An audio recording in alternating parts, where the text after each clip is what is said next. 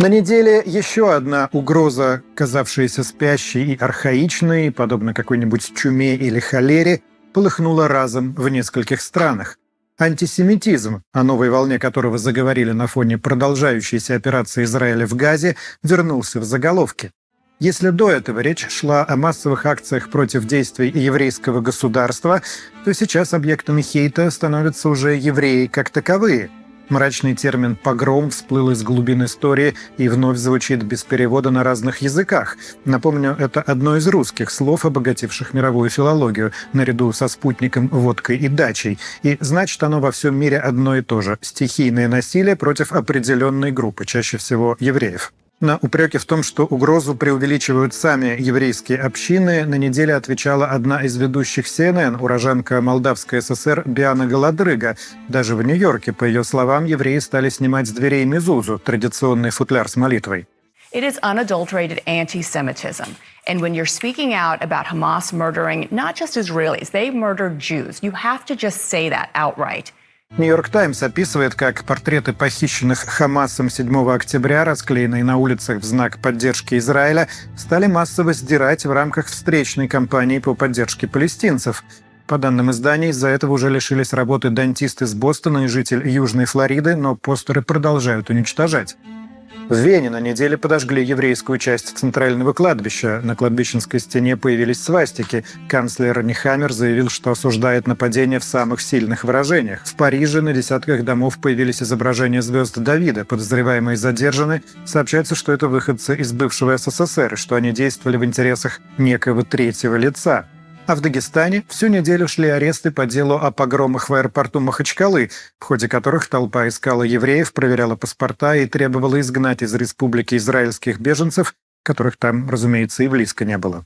Мы подробно рассказали об этой ситуации, о ее причинах и последствиях в выпуске редакции «Контекста». Посмотрите, если не видели. Здесь скажу только, что власти и региональные, и федеральные обвинили в подстрекательстве внешние силы, в том числе украинские спецслужбы.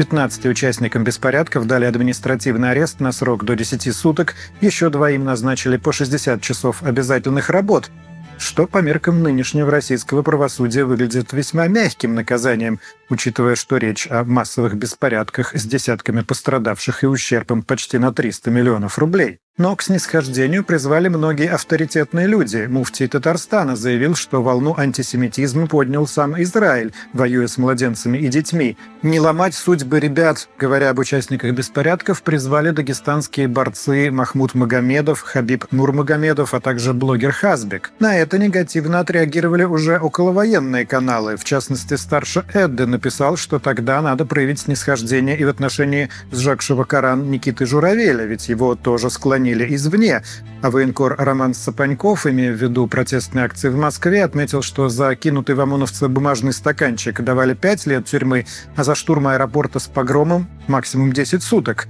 добавив, что это обидно и кончится плохо. Некоторые наблюдатели, в том числе публицист Максим Шевченко в нашем выпуске «Контекста», увидели в дагестанском погроме признаки внутриэлитной борьбы и попытки сместить главу республики Сергея Меликова. Сам Меликов указал на украинский след, заявил, что все ответственные за беспорядки понесут наказание, и отдельно остановился на широко разошедшихся кадрах, как один из погромщиков в поиске евреев заглядывает в турбину самолета.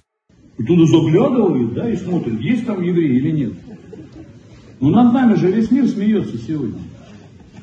Благодаря вот этим проходимцам. На этом фоне с редким политическим жестом выступил создатель телеграммы Павел Дуров, заявивший о блокировке каналов, призывающих к насилию. Пост сопровождался мемом с портретом самого Дурова и скриншотом антисемитского сообщения из канала «Утро Дагестана». Этот канал связывали с переехавшим в Украину бывшим депутатом Госдумы Ильей Пономаревым. Сам он говорил, что финансировал «Утро Дагестана» ранее, но уже больше года за ним не следит. Кстати, полмесяца назад Дурова призывали удалить телеграм-канал Хамаса, и он отказался, объяснив это нежеланием усугублять и без того тяжелую ситуацию. Инцидент там оказался не единственным. В городе Хасавюрт местные жители провели рейд в гостинице в попытке найти проживающих евреев, а в Кабардино-Балкарии подожгли строящийся еврейский культурный центр. Пресекать подобные выступления в Чечне пообещал Рамзан Кадыров.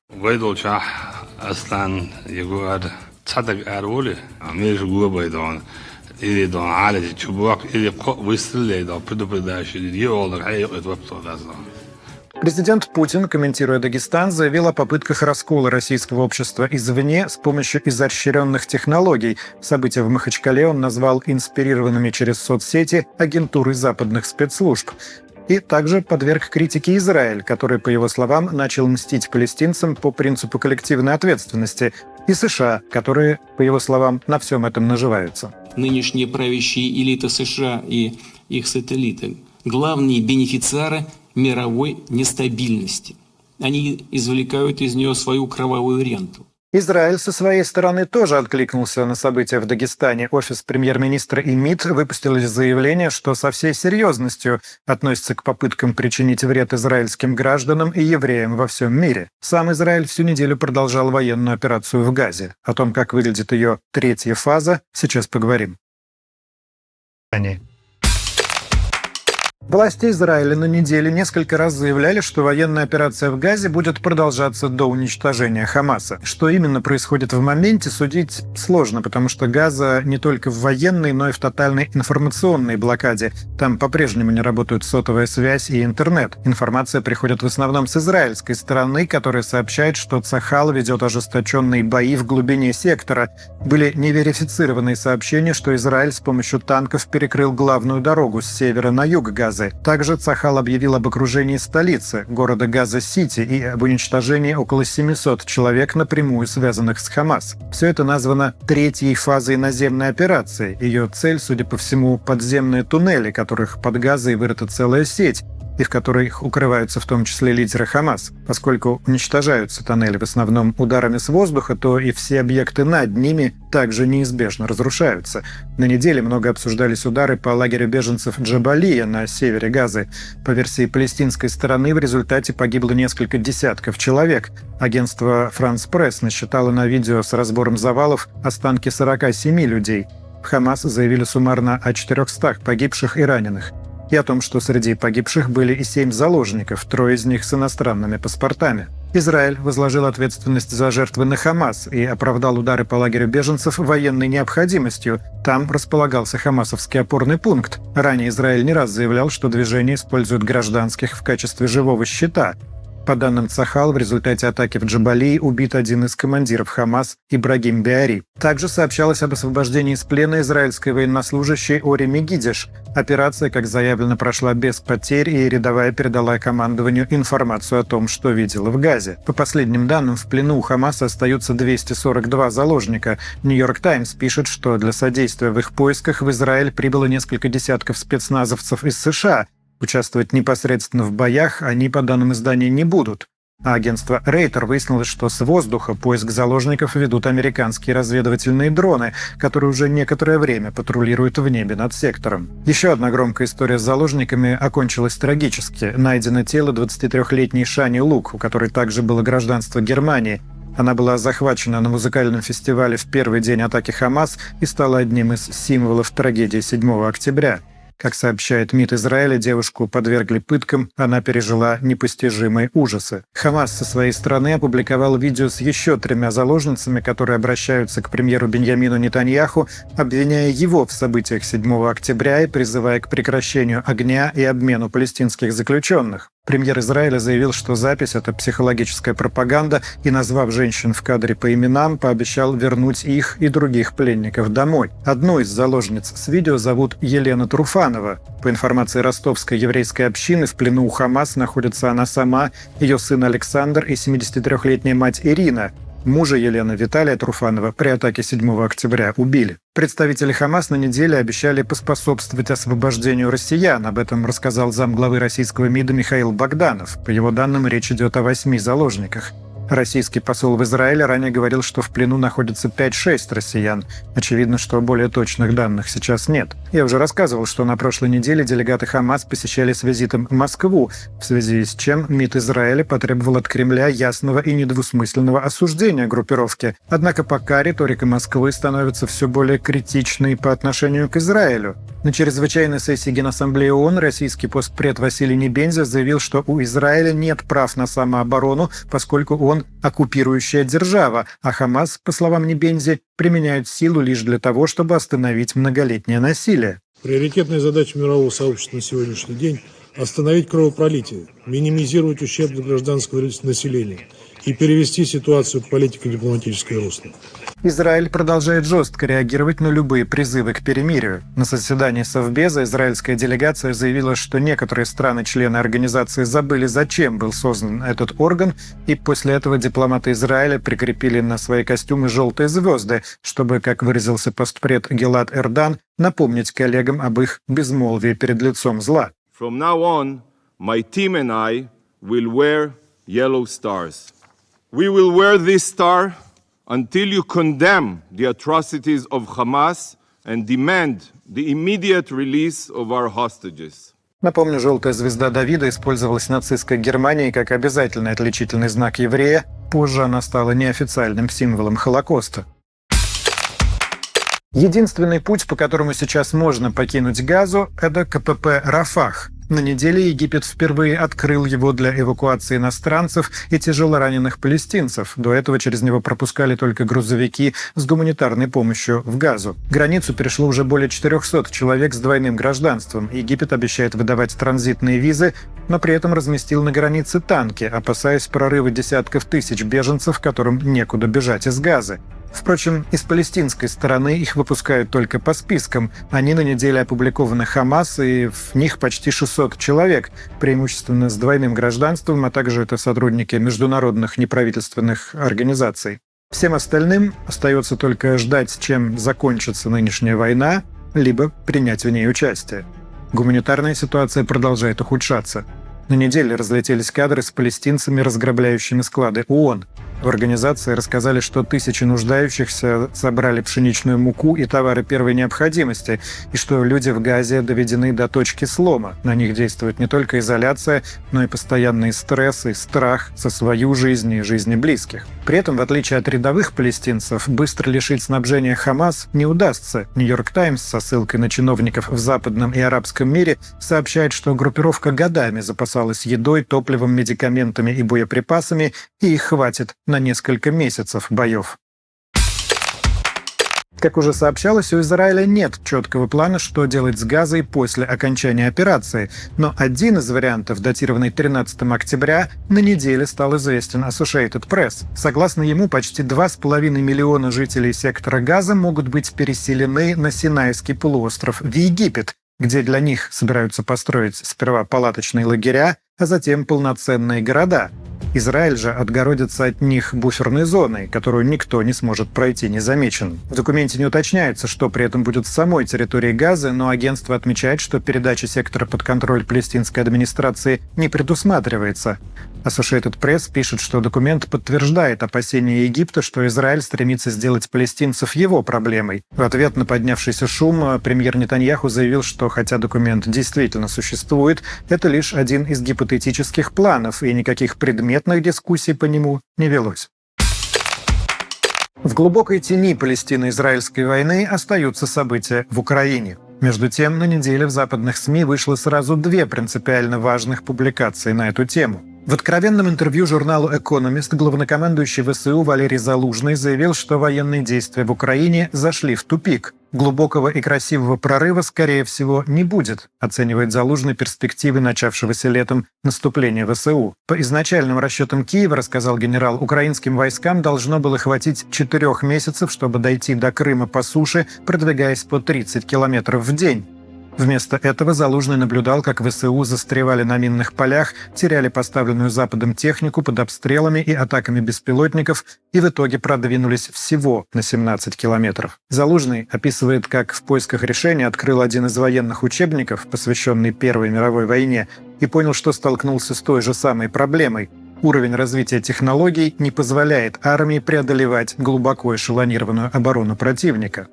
Россия, по словам Залужного, испытывает те же трудности. Он считает, что для победы на поле боя потребуется технологический скачок в области дронов, разминирования, радиоэлектронной и контрбатарейной борьбы, однако нет признаков, что это не за горами. Статья завершается прогнозом Залужного, что если война останется в окопной стадии и затянется на годы, это истощит Украину и станет преимуществом для России, экономика и население которой в разы больше.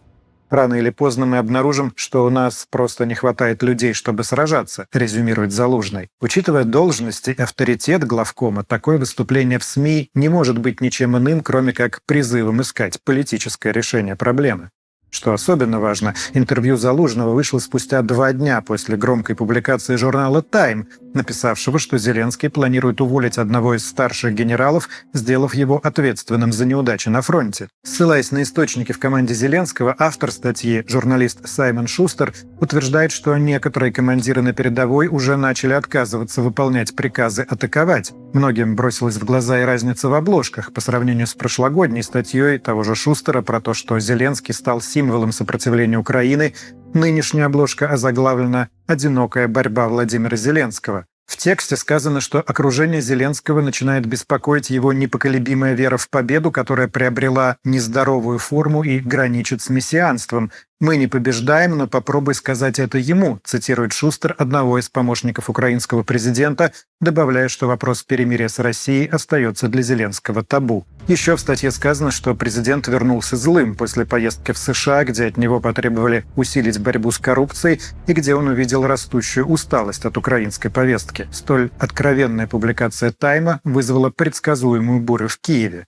Глава Совета нацбезопасности Алексей Данилов назвал статью набором чуши и потребовал от спецслужб выяснить, кто в окружении президента считает, что страна не может победить. Центр по противодействию дезинформации выпустил ответный пост под названием «Not on time», то есть «не вовремя», где написал, что Саймон Шустер собрал нарративы, свойственные российской пропаганде, сам Шустер пообещал выпустить новые материалы о трениях в команде украинского президента. Интересно, что в августе прошлого года Зеленский наградил Шустера орденом за заслуги третьей степени. Что касается американской военной помощи, то на неделю возобновившая работу Палата представителей одобрила законопроект о выделении 14 с лишним миллиардов долларов Израилю отдельно от Украины – я уже рассказывал, что администрация Байдена пыталась объединить две страны в один пакет в 106 миллиардов долларов, 60 из которых предназначались для Киева. Таким образом, Белый дом хотел преодолеть сопротивление радикального крыла республиканцев, выступающих против увеличения поддержки Киева. Очевидно, пока этого сделать не удалось. Байден уже пообещал наложить на законопроект президентское вето, если в него не будет включена помощь Украине, и, кроме того, в таком виде этот проект не пройдет верхнюю палату, которую контролируют демократы. Фронтовые сводки недели словно подтверждали слова Залужного. Существенных изменений нет. На основном направлении украинского удара в районе Работино-Вербового активность значительно снизилась.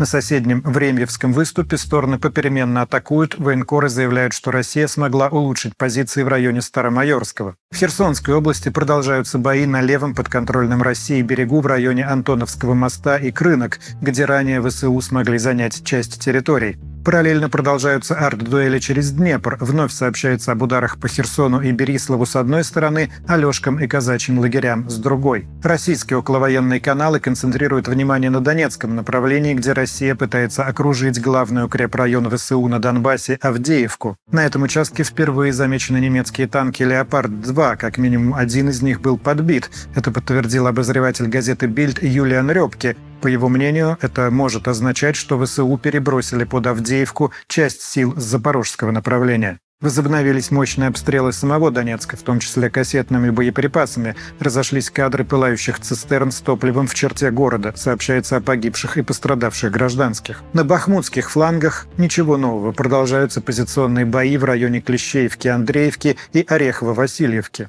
На северном фасе Россия наступает на Купинск, есть продвижение в районе Первомайского, продолжаются бои в районе Торского и местной Макеевки. Военной рутиной стали сообщения об ударах по тылам, почти не меняющиеся от недели к неделе. Из Украины в основном сообщалось о налетах дронов. Самый массированный был в ночь на пятницу. Взрывы гремели во Львовской, Ивано-Франковской, Днепропетровской, Полтавской, Кировоградской и Харьковской областях. С российской стороны сообщали о налете беспилотников на Энергодар, где в тот момент проходила ротация сотрудников сотрудников миссии МАГАТЭ. Никто из них не пострадал. В пятницу российский глава Херсонской администрации Владимир Сальдо сообщил, что ВСУ обстреляли здание социального фонда и службы занятости в поселке Чеплинка.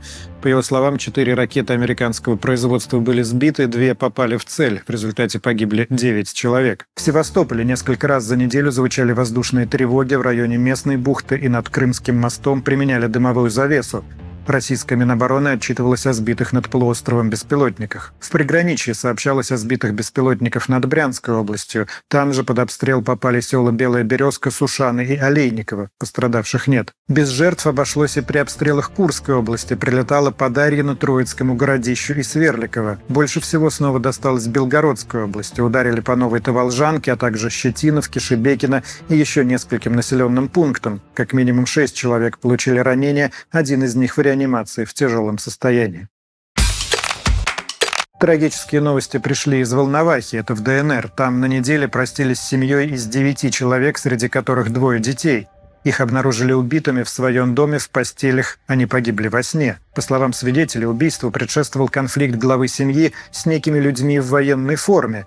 Изначально по сети гуляли предположения, что это могли быть представители чеченских подразделений или бывшие бойцы Вагнера, но эти слухи опроверг Следственный комитет, сообщивший о задержании двух подозреваемых, контрактников с Дальнего Востока, чьи имена не разглашаются. По предварительной версии убийство действительно произошло из-за конфликта на бытовой почве. Как сообщили военкоровские каналы, преступники и жертвы жили в соседних домах, После ссоры нетрезвые контрактники дождались ночи, пробрались к соседям и перестреляли всех, кто там находился. Член президентского совета по правам человека Александр Коц написал, что убийцы, вероятно, использовали оружие с глушителями и приборы ночного видения. А ФСБ на неделе опубликовала кадры с задержанием предполагаемого координатора покушения на экс-депутата Верховной Рады и сторонника «Русской весны» Олега Царева. Подозреваемым оказался житель Ялты. По данным ФСБ, он устроился на работу в санатории Киров, где проживал Царев, докладывал о его передвижениях кураторам из СБУ и оборудовал тайник со средствами поражения. Как я уже рассказывал, на Царева напали 27 октября. Сообщалось, что он получил огнестрельные ранения и в тяжелом состоянии попал в реанимацию. В ФСБ заявили, что сейчас его состояние стабильное, угроза жизни отсутствует. В Москве пошла на новый виток история с арестами администраторов анонимных телеграм-каналов. Задержанный главный редактор издания «Октагон Медиа» Игорь Рябов и его сотрудница Мария Гайка. Их допросили в рамках уголовного дела о клевете.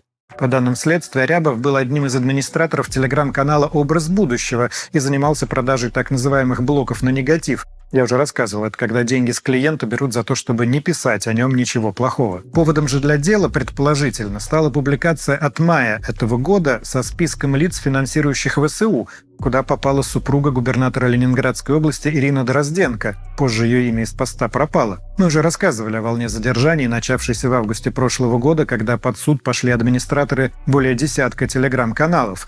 Их обвинили в мошенничестве и вымогательстве. Среди пострадавших были названы глава Ростеха Сергей Чемезов, директор по особым поручениям этой госкорпорации Василий Бравко и вице-президент Промсвязьбанка Александр Ушаков. Интересно, что после задержания главреда «Октагон Медиа» в канале, тоже анонимном под названием «Временное правительство», появился пост в редком для телеграмма, тем более анонимного телеграмма, жанре покаянного письма.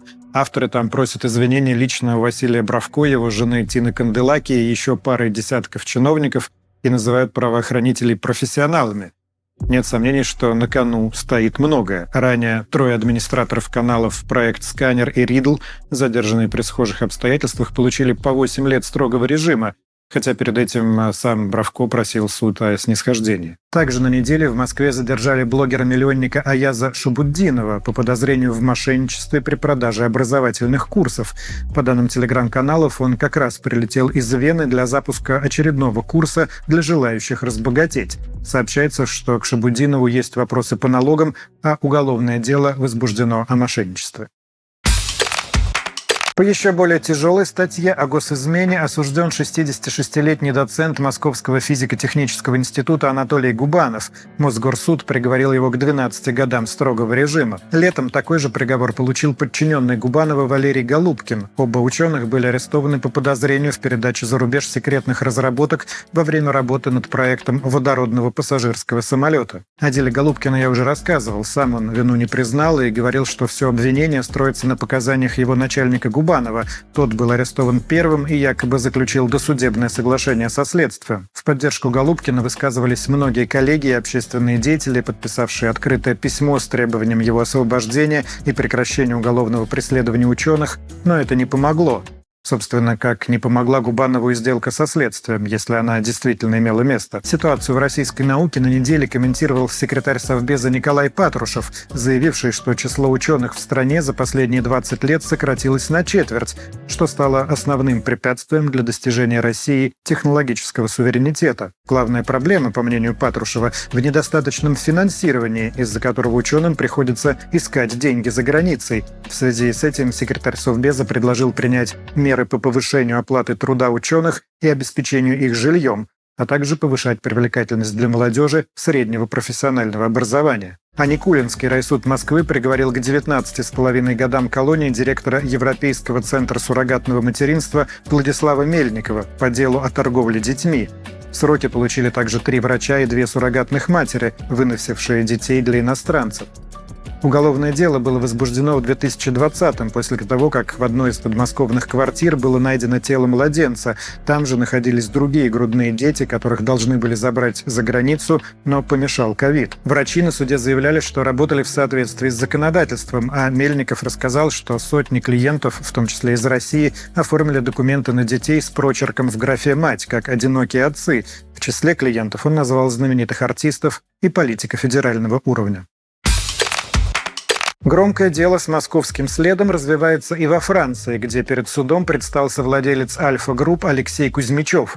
Его задержали по обвинению в отмывании денег, налоговом мошенничестве и уклонении от санкций. Ранее в особняке Кузьмичева в Париже и на вилле в Сент-Тропе прошли обыски, в ходе которых, по данным газеты «Лемонт», обнаружены пачки денег. Кузьмичев, занимающий 25 место в российском Форбсе с состоянием в 6 с лишним миллиардов долларов, попал под санкции в марте прошлого года. Ему было запрещено находиться на территории ЕС, однако публикация этого списка застала его как раз во Франции, где он и остался. На его недвижимости две яхты, пришвартованные в Антибе и Каннах, накладывали арест. Кузьмичев это решение оспаривал в суде, который постановил освободить одну из яхт. На время нынешнего следствия бизнесмена отпустили под залог 8 миллионов евро. Теперь ему, наоборот, запрещено покидать Францию. Ранее другой совладелец Альфа-групп Михаил Фридман вынужденно покинул Лондон, причем дверь за ним захлопнул судья высокого суда, заявивший, что возвращение Фридмана не представляется возможным, поскольку въезд в Британию ему запрещен. По информации Блумберга, сам Фридман назвал свои инвестиции в Англию колоссальными колоссальной ошибкой.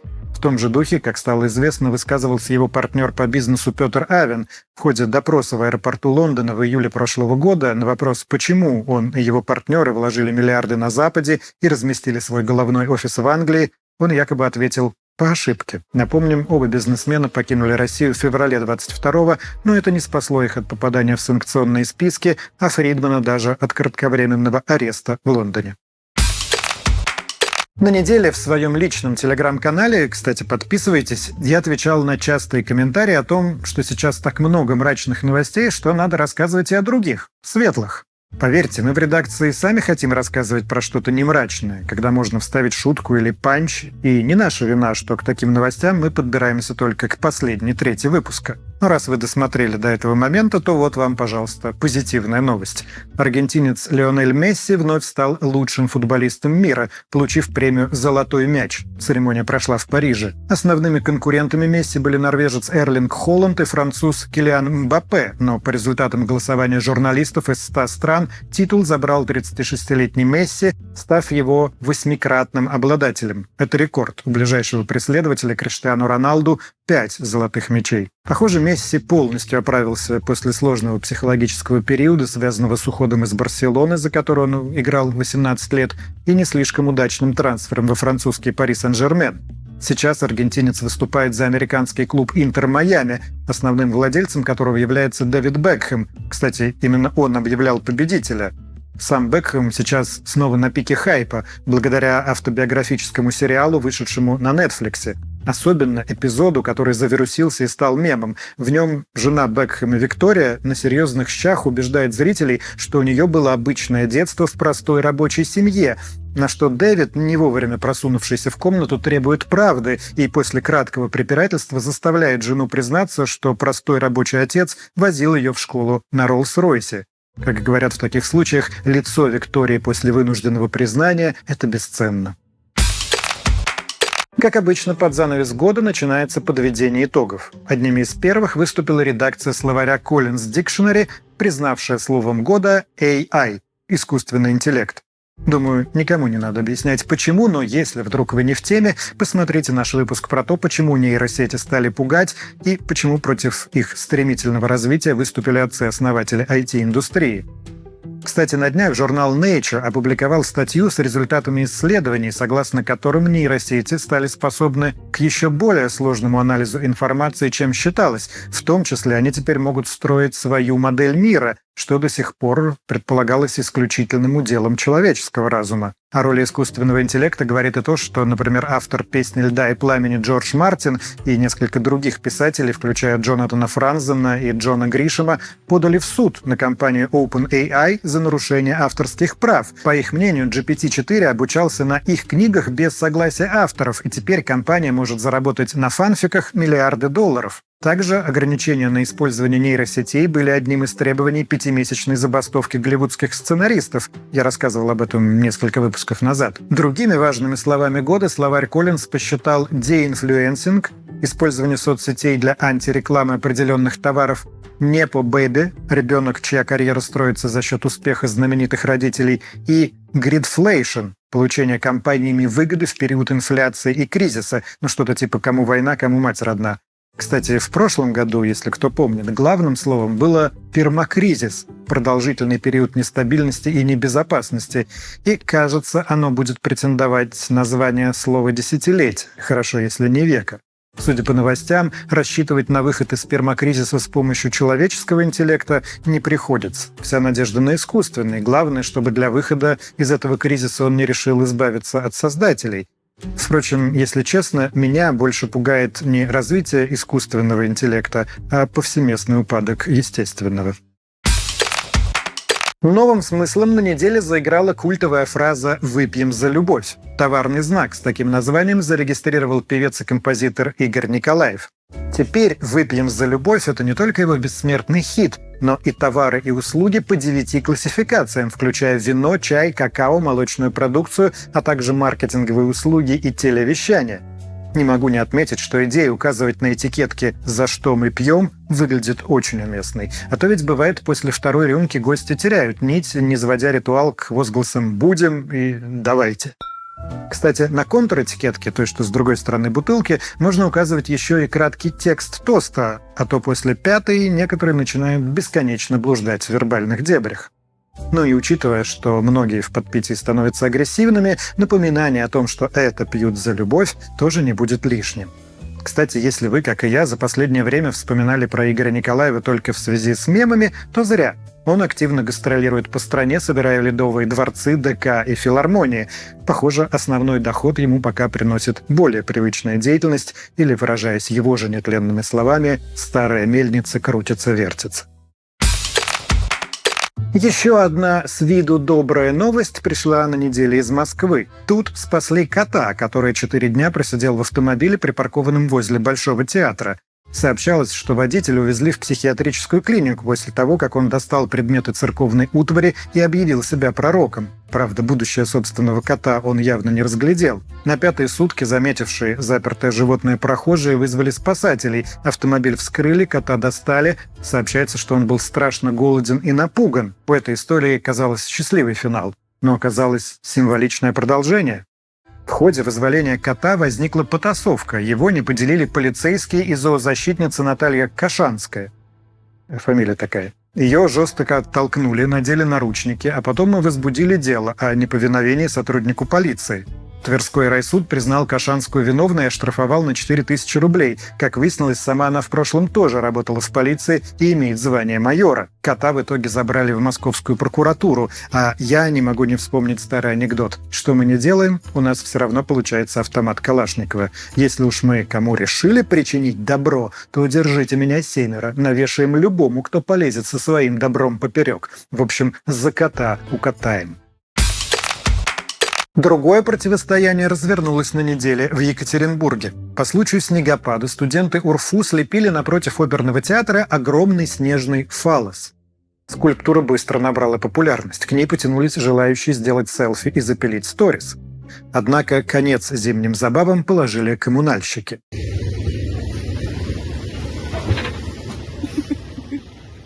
Падение достопримечательности вызвало резонанс по всему городу. То ли в знак протеста, то ли возбужденные идеей екатеринбуржцы начали лепить снежные члены во дворах и переулках – Интересно, как снежное зодчество отражает общественные настроения. На текущую новостную ситуацию, кажется, действительно логичнее реагировать снежным фалосом, чем привычной снежной бабой. Сколько произведения простоят, сказать сложно, потому что Свердловская прокуратура уже объявила предостережение главам районов из-за некачественной уборки снега, а Мэрия Екатеринбурга назвала флешмоб безобразием и провокацией. Вице-мэр Алексей Бубнов заявил, что сам не видел на улицах ни одной скандальной скульптуры, но попросил горожан, если они увидят, присылать ему фотографии.